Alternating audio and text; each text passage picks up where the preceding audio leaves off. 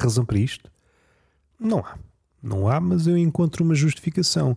Há putinhos que gostam de estar sempre a fazer minetes aéreos. Vão sempre assim com a língua.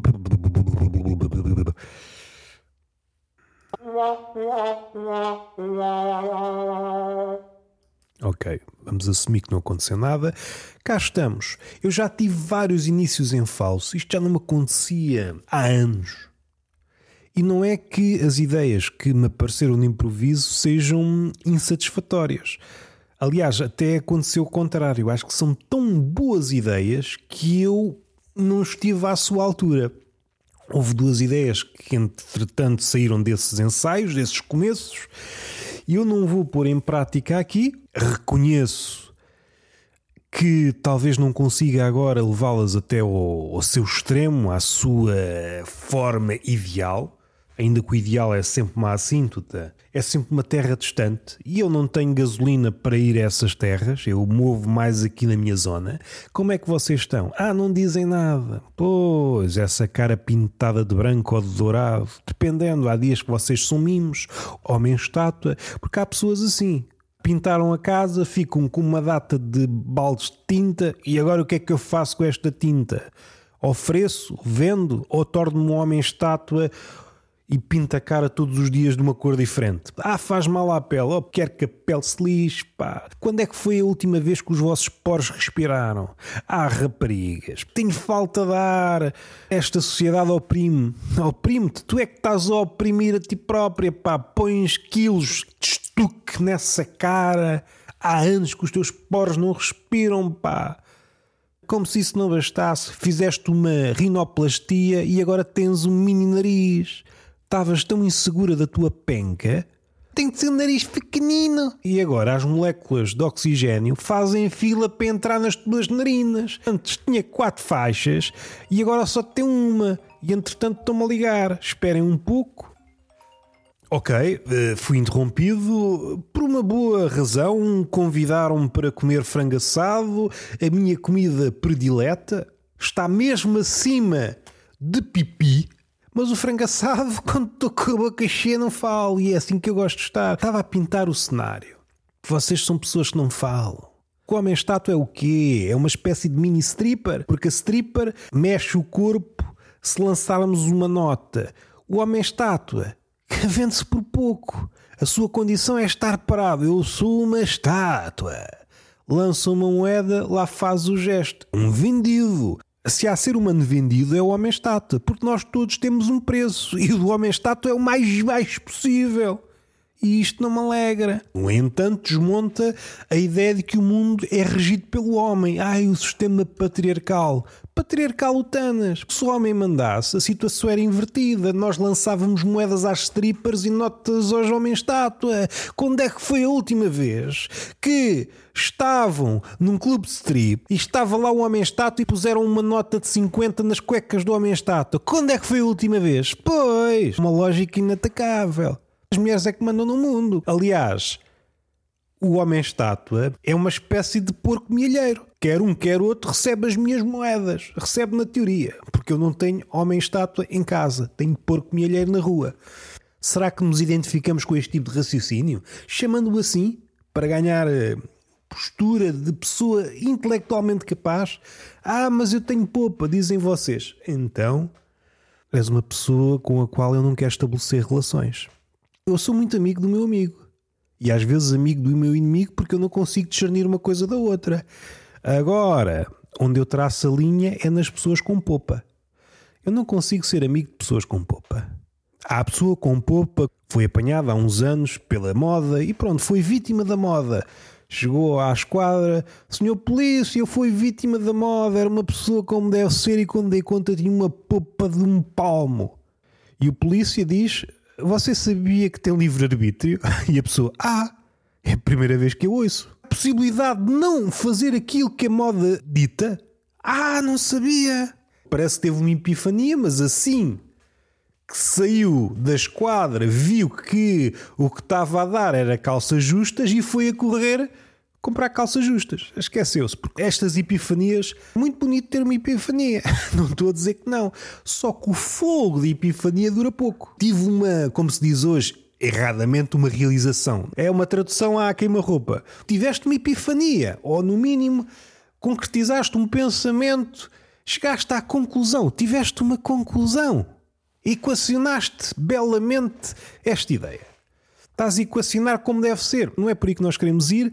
Essas coisas duram pouco. Chegámos a uma brilhante conclusão que pode mudar a vida do outro ou a nossa, mas de repente mete-se o almoço, o jantar, barriga cheia, já ninguém tem epifanias.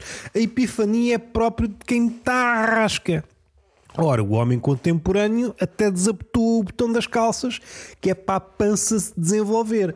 A pança, vamos humanizar a pança, é o momento mais bonito da pança, porque a pança pode estar ali paredes meias com as calças, epá, não estou confortável, mas se a coisa se mantiver assim, consigo sobreviver. Entretanto, o ser humano, e às vezes eu, começa a impor um ritmo alucinante de garfadas. Vá garfada no bife, tá, tá, tá, tá, tá, tá, tá, parece o, um personagem de anime quando ele começa a comer ali. Tá, tá, tá, tá, tá, tá, tá, tá. Não há a porra do nutricionista no Dragon Ball. É Sangoku, come devagar, caralho. há aquela parte do céu em que supostamente o Sangoku morre de coração via morrer de coração, só que chega ao tranco, se vai buscar medicamentos ao futuro. Um futuro apocalíptico não há nada, está tudo espatifado. Não, mas há medicamentos para o coração. Ok, não vamos estar aqui a dizer mal das pessoas do futuro, porque elas podem aparecer de um momento para o outro. E aliás, se as coisas correrem bem, eu vou ser uma pessoa do futuro, está bem que não muito tempo, mas serei. Para os velhos, para aqueles que já se foram, eu sou um vindouro. E quando eu tive esta epifania, porra, eu sou um gajo do futuro para as pessoas que já morreram. Sou um gajo do futuro para as pessoas que já morreram. A minha conclusão é que não devemos falar mal das pessoas do futuro, que vão acabar por aparecer. Falando de apocalipse, fala-se de inteligência artificial. Quando é que vão terminar esta merda toda? E há cenários muito engraçados para todos os gostos, para todos os corações, para todos os choros. Não sei se vocês já repararam, vou baixar o tom, agora vai ser sério. Não se riam agora, se não levam no focinho. há agora um apetite enorme para filmes de pendor apocalíptico. Isto o mundo vai acabar e toda a gente está a inventar. Não, vai acabar, mas é desta forma. A única criatividade possível no cinema atual é como é que vamos terminar com o mundo? Parece que já chegámos a esta conclusão. O mundo vai acabar, pronto. O mundo dos homens. Agora, a única questão é como é que vai acabar? Eu sinto que ainda ninguém acertou. Porque a história dos homens, há conflitos enormes por merdinhas. Há alguém que leva um tiro, pronto. O quê? Deste um tiro neste gajo supostamente importante, pronto, vamos destruir países. Saindo da esfera da guerra e indo para coisas mais de casa de pasto, às vezes mata-se alguém só por epá, este gajo não me disse um olá. O olá dele não foi no tom. Há pessoas que andam à porrada porque não gostaram do tom da palavra do outro. E nem sequer era uma palavra áspera. Não gostei do tom da forma como ele me disse bom dia, vou-lhe aos cornos. Será algo semelhante no campeonato das máquinas. Não será algo muito derradeiro. Será, por exemplo, um gordo sobe uma balança inteligente. A balança percepciona que aquele momento vai acontecer. Eu não estou para isto. Eu não estou para levar com uma baleia supostamente bípede de em cima. Transforma-se, faz aquele barulho do Transformers e começa a matar, começa nos gordos e depois vai por aí afora. Ah, já que despachámos os gordos, os Estados Unidos já não têm pessoas e depois a partir daí segue bingo. Como se costuma dizer, nem se costuma dizer, mas eu vou dizer, porque há pessoas que dizem isto. Há dois tipos de pessoas, até há mais, mas vamos fazer uma sociologia em cima do joelho. Há pessoas que dizem uma coisa que é do domínio comum, é do domínio público, como se fossem elas autoras daquela frase, e depois há aquelas pessoas que dizem como se costuma dizer, mas a frase nunca foi dita por ninguém. Estão à procura de um conforto das massas, sendo que essas massas nunca existiram. São preocupações válidas? Estamos num século em que todas as preocupações são válidas. Vamos respirar fundo. E o que é que me apoquenta? Eu estou a ver, isto estamos quase a terminar, tem mais 10 minutos, talvez. Estou a ver um quadro do Fernando Botero, meu muso, não sei se a palavra existe. É um quadro de um circo. Há um gajo a fazer o pino com uma cara triste. E só isto motivou uma reflexão. Eu não esperaria ver numa pessoa que está a fazer o pino. Aliás, até as pernas estão numa posição tristonha. Está num ângulo de nem é 90 graus, pai, uns 45 graus este rapaz que está a fazer o pino, roliço, ok? É uma proeza. está a ter uma crise existencial. É provavelmente o único caso registado de alguém que foi fazer o pino. Ei, caraças, a vida não tem sentido. Exato não é por ser caso único que não é profundo. E se calhar tem mais sentido que todos os quadros que vocês possam ter visto. Não é o sorriso da Gioconda da Mona Lisa que promove mil e uma interpretações e penteados à Sherazade.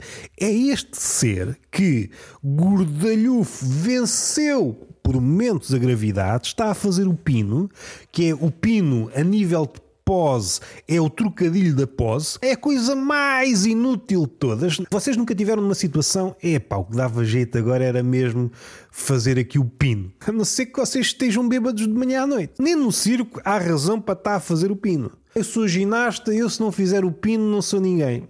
A pessoa estava bem. Estava de pé, não estava bem nem estava mal, estava a ser humano.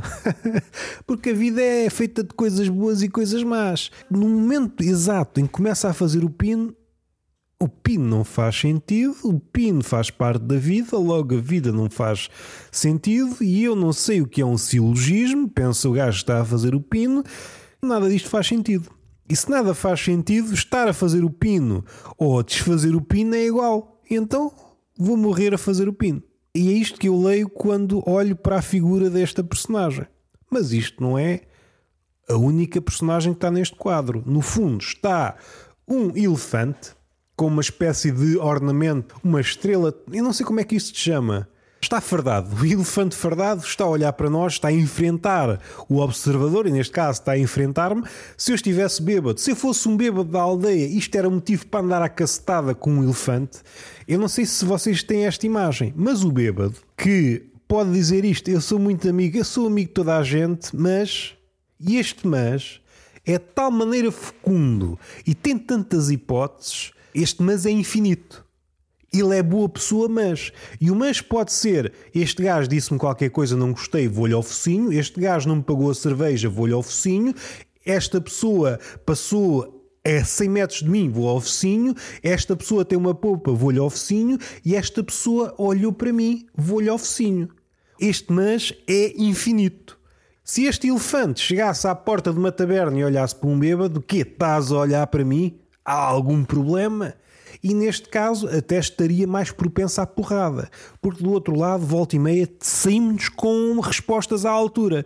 E o bêbado, ah, estava a brincar, eu pago uma cerveja, ok, ainda não te vou aos cornos. Agora o elefante, o que é que ele é capaz de dizer? Que o elefante, além de ter o potencial devastador, à mínima coisa, mesmo sem querer, pode ser interpretado como violência, há elefantes brincalhões com tromba brincalhona. E isto não é marotice. Gostam de tirar chapéus.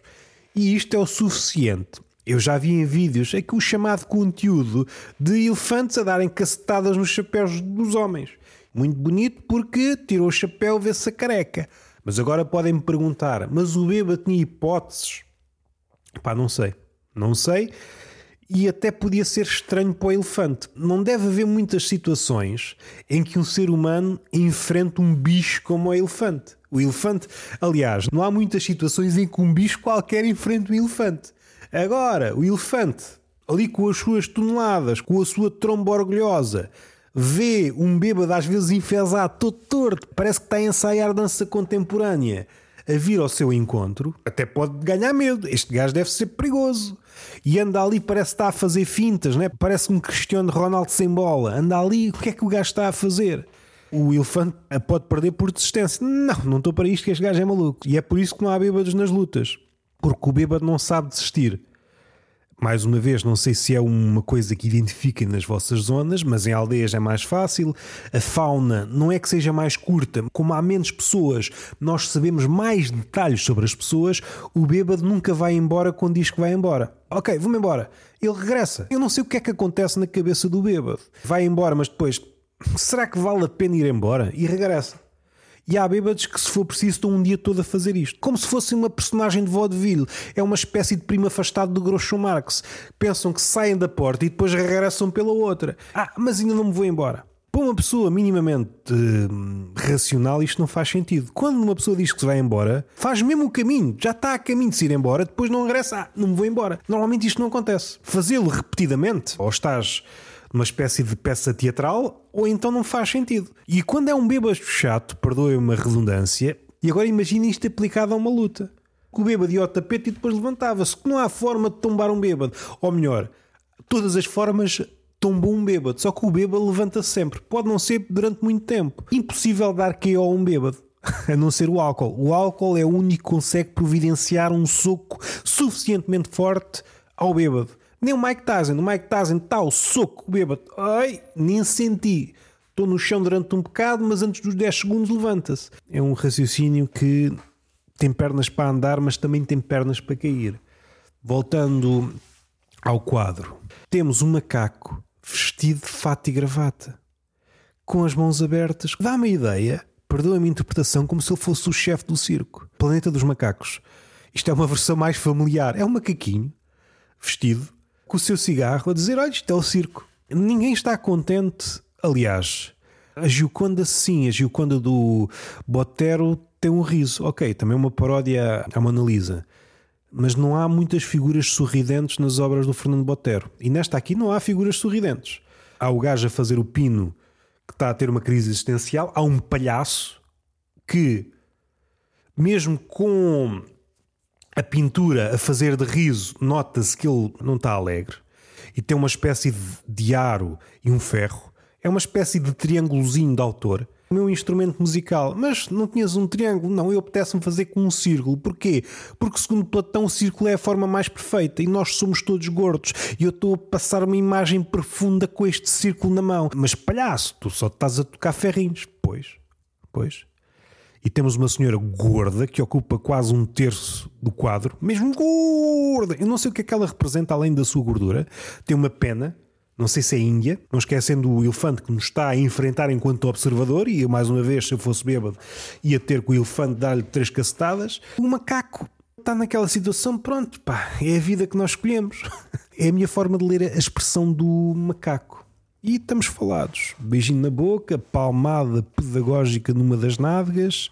Entretanto, saiu mais um tertúlio de mentirosos, uh, um peixe fresco. E saiu o primeiro Aristófanes, carta de apresentação. Este episódio foi curto. Não sei se terá acrescentos durante a semana. Estamos falados. Até à próxima.